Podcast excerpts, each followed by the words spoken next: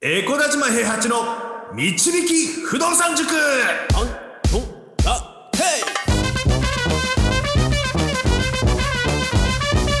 この番組は私エコダ島平八と不動産塾の右明かし担当 JJ でお送りします。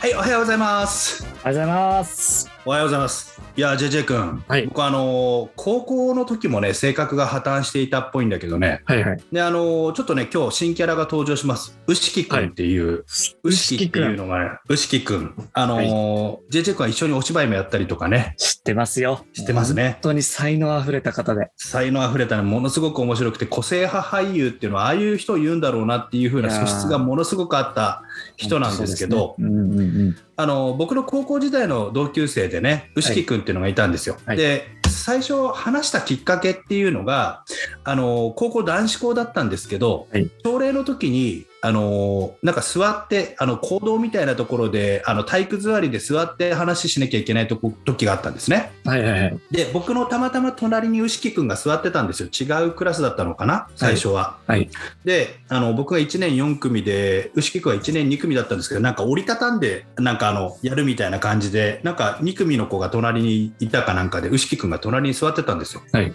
そしたらなんかあの右を見たらねなんかものすごい真っ黒い感じなんですよ。あ古い？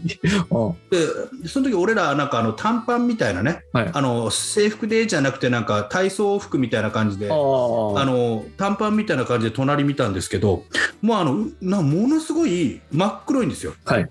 もう黄色人種の肌じゃないんですよね。なんだと思ったらうん。牛木君毛むくじゃらなんですよ。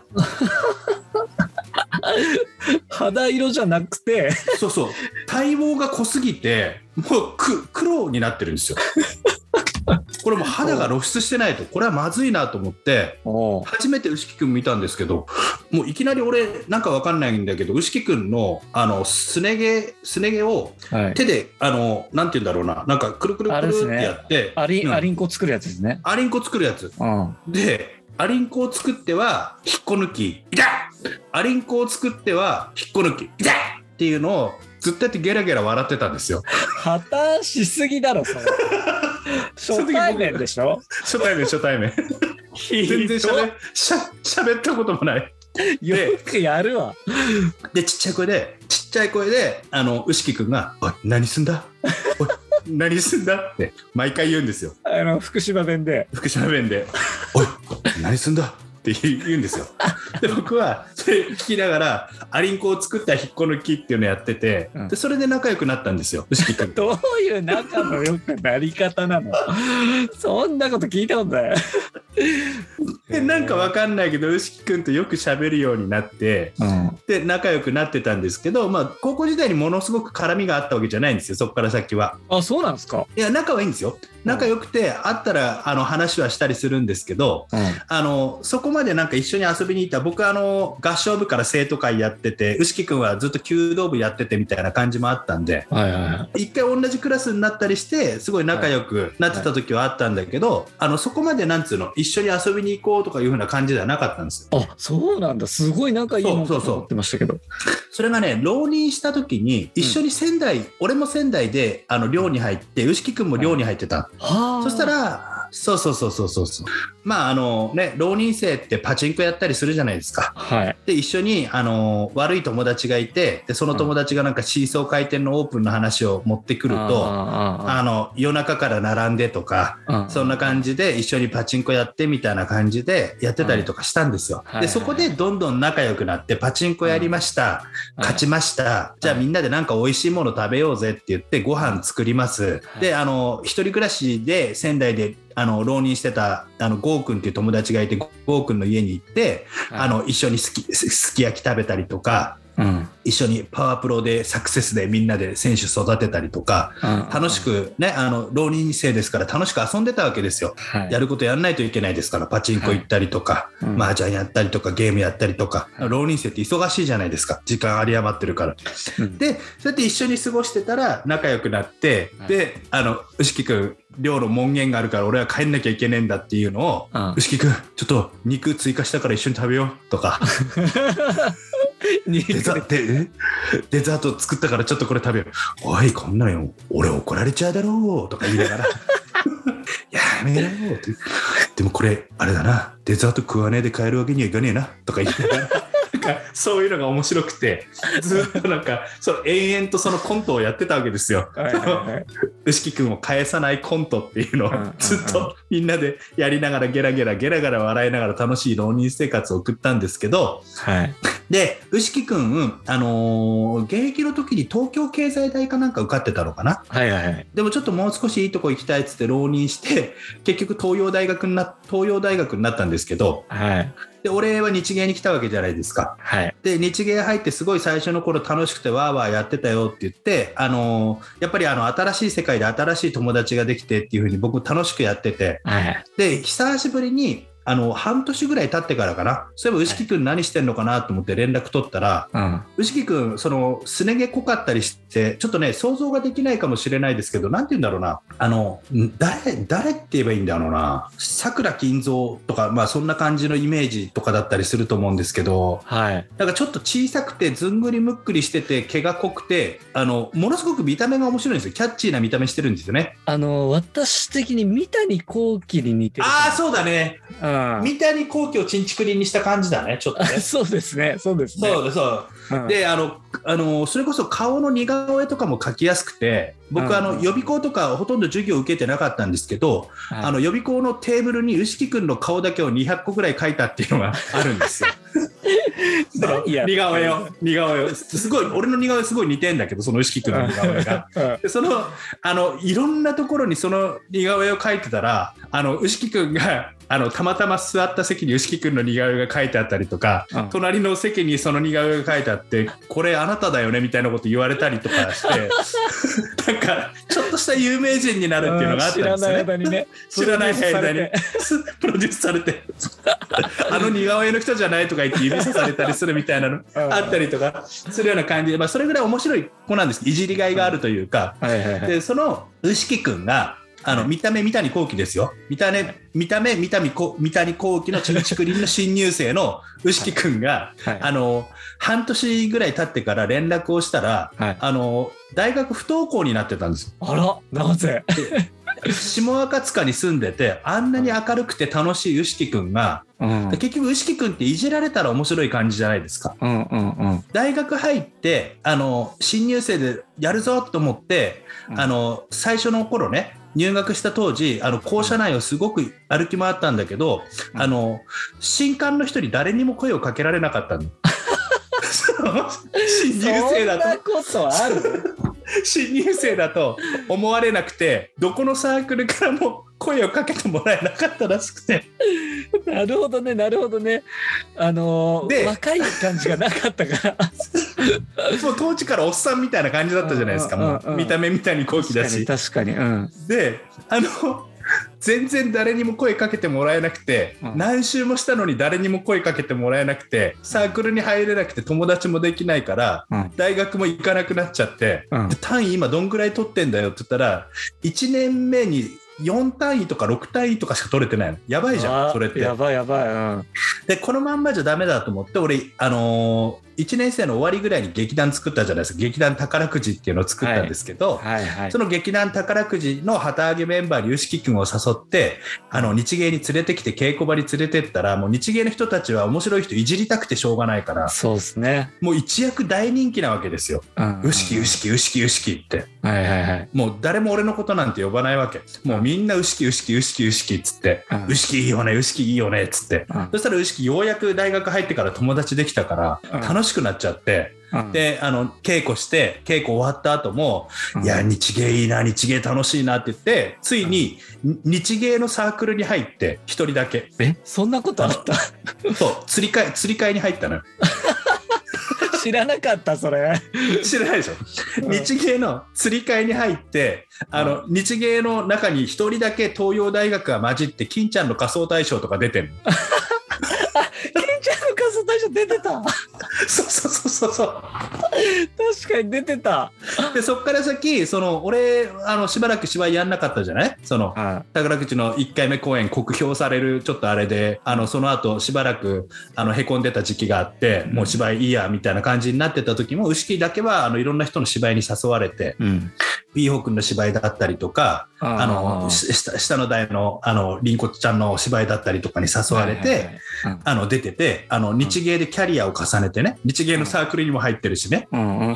で結局あの東洋大学は1年遅れで卒業したんですけどはい。1回留年はやっぱり単位がね1年目の単位が、うん。でもあのようやくその友達ができたことで生きる目標が見つかったって言ってようやくあの大学も卒業する気になったみたいな感じで単位取り始めてあの5年かかったけど東洋大学卒業したんですよ。うんうんうん。であのでその牛木君とはねいつか俺一緒にずっと仕事したいなと思っててうん。で俺が独立したら一緒に仕事しようよみたいな話してたんだけど結局独立らしき独立にはならなかったんだよね全部ね。はい。短期の独立みたいなのあったりしたんだけどうん。で卒業して20年が経ってしまいましてうん。で20年近くが経ってしまいましてでうん。この前あの牛木君の誕生日にねあの牛木君から写真が送られてきたんですよ。誕生日おめでとうって LINE を入れたら。はい。ものすごいあのなんていうの殺人現場みたいな写真が送られてきて 顔面が腫れててえ？あのなんていうのあの殴打されて亡くなりました感じみたいな感じが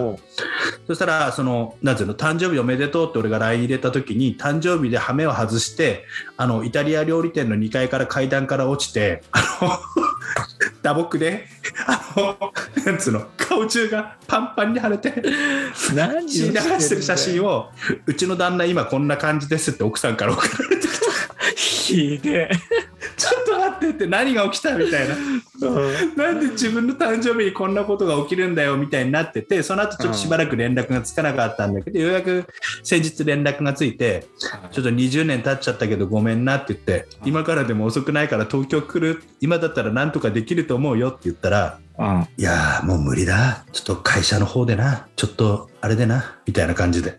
であの卒業した後そんなに才能あるって周りから言われてた牛木君なんですがはいはい。地元に帰ってはい。あのい地元でねでっかい建設会社の総務部に入りまして。はい。で総務部をずっとやってたんですよ。うん。で働いてた当初はあのー辞めてい生きてえなみたいな東京また生きてえなみたいなこと言ってたんですけど20年経っちゃうとやっぱりもうね居場所ができちゃうわけです。うんうん。でもうちょっと俺は会社からは離れられねえなっていう風な感じでうん。うんでちょっとね言われまして、はい。まあ、お互い頑張って生きていこうみたいな感じの話になったわけですけども。あらららうん。うん。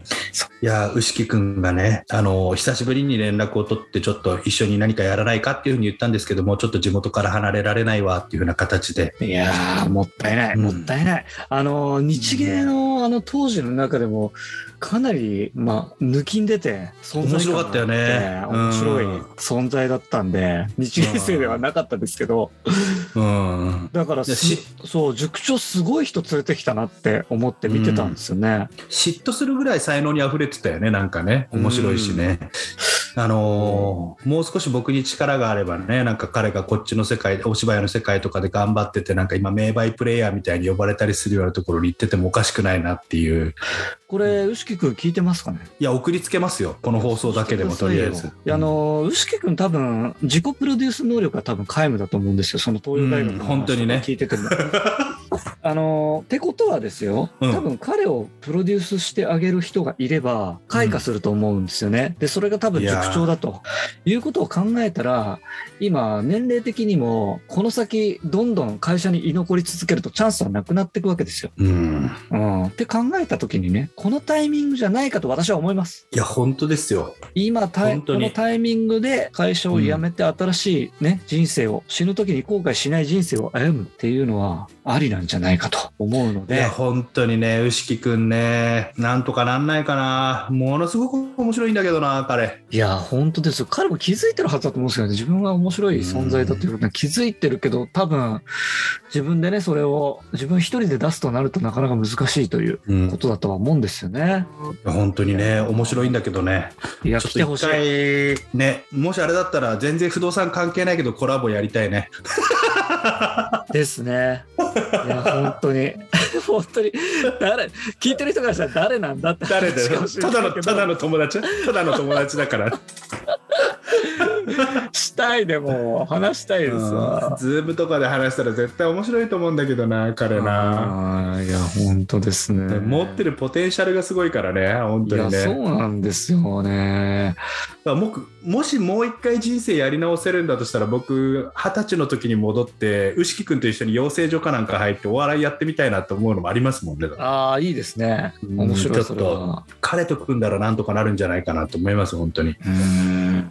ちょっとなんとかしたい。なんとかしたいですね。ねいや、でもそんぐらい面白かった人でもね、やっぱりね、あの、自分をそのプロデュースする能力だったりとか、どういうふうにやるかっていうことで人生が、あの、いろいろと変わっていっちゃったりするわけじゃないですか。うん、そうですね。で、あの、ここの放送を聞いてる人って多分何かを変えたい人が多いと思うんですよ。はい。で、不動産やってみたいなって思ってる人が多分聞いてるんだと思うんですけど、もし本当にあのやりたいと思うんだったら、ちょっとちゃんと勉強してね、うん一歩踏み出してみるっていうのは本当にすごく必要だなと思って。そうですね。うんあ前回あのあのデラックス母ちゃんのセミナーでもちょっと話したんですけどはい。あの不動産投資をしてるわけじゃないんですよねあの僕らが人生を変えたっていうのは何かしら事業をやったか会社で貯金あのサラリー収入から貯金をしたかはい。何かしらお金を得たものであの僕らがやってることっていうのは買い物と借金なんですよ。はい。現金で戸建てとかそのアパートとかを買ったりしたりとか、はいであの加速力をつけるために借金をするはい。借金をしたらお金が増えてあの会社を辞められるうん。豊かな人生を歩めるっていうようなことをしててこんな国って本当に日本だけだと思うんですねうんうんうん。あのサラリーマンが普通にアパート買えてとかいうふうなことを考えるとはい。で本当に中所得サラリーマンの手取りってビビたるビビたるもんっていうと失礼ですけど、うんあの年収5、600万の人がもらえる手取りっていうのを借金でアパートからの収入であの全体的なキャッシュフローからの収入でそれぐらいを作り出すっていうことは簡単にできるんですよ。うんうん。で中所得サラリーマンぐらいの年収を確保した上で好きなことをやるっていうのはプチファイヤーの状態っていうのは誰でもできると思ってるんですね僕は。はい。プチファイヤーだったらねうん。ちゃんとしたファイヤーになるとちょっと難しいと思うんだけれどもうん。ちょっとあの好きなことをやってでちょっとお金が足りなくなったら少し働いてっていうのは誰でもできると思ってて、はい。そういったことをするためにあの買い物と借金をさせてくれる国に生まれてる優位性っていうのをちょっと考えてはい。ちょっとあの生きていけたらなそしたらなんかあの田舎にずっといていや俺はもうこれしかすることねえからなみたいなこと言いながらあの終わって終わっていくつか終わりをに向かって走っていく人生っていう風なうん。のじゃなくて、あのー終わりを遠くに見ながら歩いていける人生になるんじゃないかなのんびりピクニックでもしながらね生きていけるような人生になるんじゃないかなと思ってて、うんそういったことをちょっとねあのできれば牛木君も一緒にやりたいなと僕は思ってます本当に今でも。うんうんうん。そうですね。今でも思ってます、うん、だから諦めずにねやったらねそういったところっていうのは絶対にできますから一歩踏み出すか踏み出さないかっていうのと知ったことに対して疑問に思うだけ不安に思うだけじゃなくてあのうんきちんと理解した上であのどういうふうにやったら成功するんだっていうふうな道筋が今情報あふ溢れてますから、うんその情報の中から見つけ出すだけでそれがいけますからね。うんうんうん。ちょっとそういった一歩を踏み出してみればいいんじゃないかっていう、ちょっと最後急に真面目な話になっちゃって、アリンコ作って引っこ抜いてた話してたのに。でもまあ人生の話ですからね、これは。そうね、そうね。いや、まあな、仲いいね、友達と一緒に歩んでいく人生っていうのは、ちょっと今後ね、いろいろと見ていきたいなと、考えていきたいなと思います。うん。はい。ちょっと牛木くんがどう考えてるかは分かりませんが、うん塾長と私の考えではうん戻ってきてやってくれたらいいなっていう希望いや、です、本当でですよ。本当ですよ。いや、牛木戻ってくるので、劇団作りますよ、もう一回僕。そうですよね。うん。僕、脚本書きますよ。そうそう、JJ 君に書いてもらって、当て書きでもう俺のことも牛木君のこともよく知ってるわけじゃないですか。そうですね。で当て書きで書いてもらって、で、それでちょっと、あの、やりますよ、本当に。やりたいな。うん。劇団宝くじをもう一回作るかねどうかは別として、シーズン2ですよ、劇団シーズン2ですよ。まあ、人生もこれからですからね。あの、い、つまでたっても夢は諦めないで追っかければあのできると僕は思ってますので、うん、ぜひあの共感していただける方はあのそういった人生を応援してもらったり目指してもらったりとかしてもらえたらありがたいなと思います。以上です。はい、はい、はい、では、はい、リスナーの皆様面白いと思ったらフォローお願いします。あとコメントとレターも受け付けております、よろしくお願いいたします。はい、はい、じゃあ宿長今日もありがとうございました。はい。ありがとうございました。不動産は富を導く算数だこの番組はえ小林島平八と JJ がお送りしました。